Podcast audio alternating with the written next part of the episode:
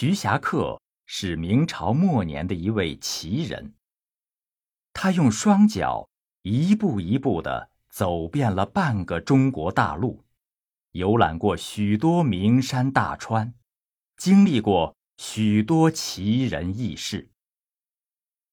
他把游历的观察和研究记录下来，写成了《徐霞客游记》这本千古奇书。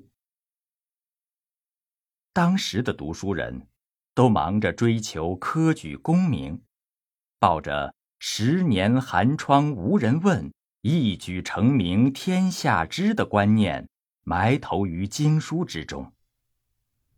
徐霞客却卓尔不群，醉心于古今史籍及地质、山海图经的收集和研读。他发现。此类书籍很少，记述简略，且多有相互矛盾之处。于是，他立下雄心壮志，要走遍天下，亲自考察。此后三十多年，他与长风为伍，云雾为伴，行程九万里，历尽千辛万苦，获得了。大量第一手考察资料。徐霞客日间攀险峰、射微箭，晚上就是再疲劳，也一定录下当日见闻。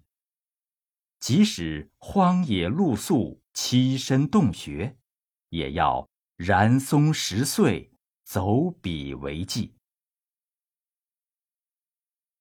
徐霞客的时代。没有火车，没有汽车，没有飞机。他所去的许多地方，连道路都没有。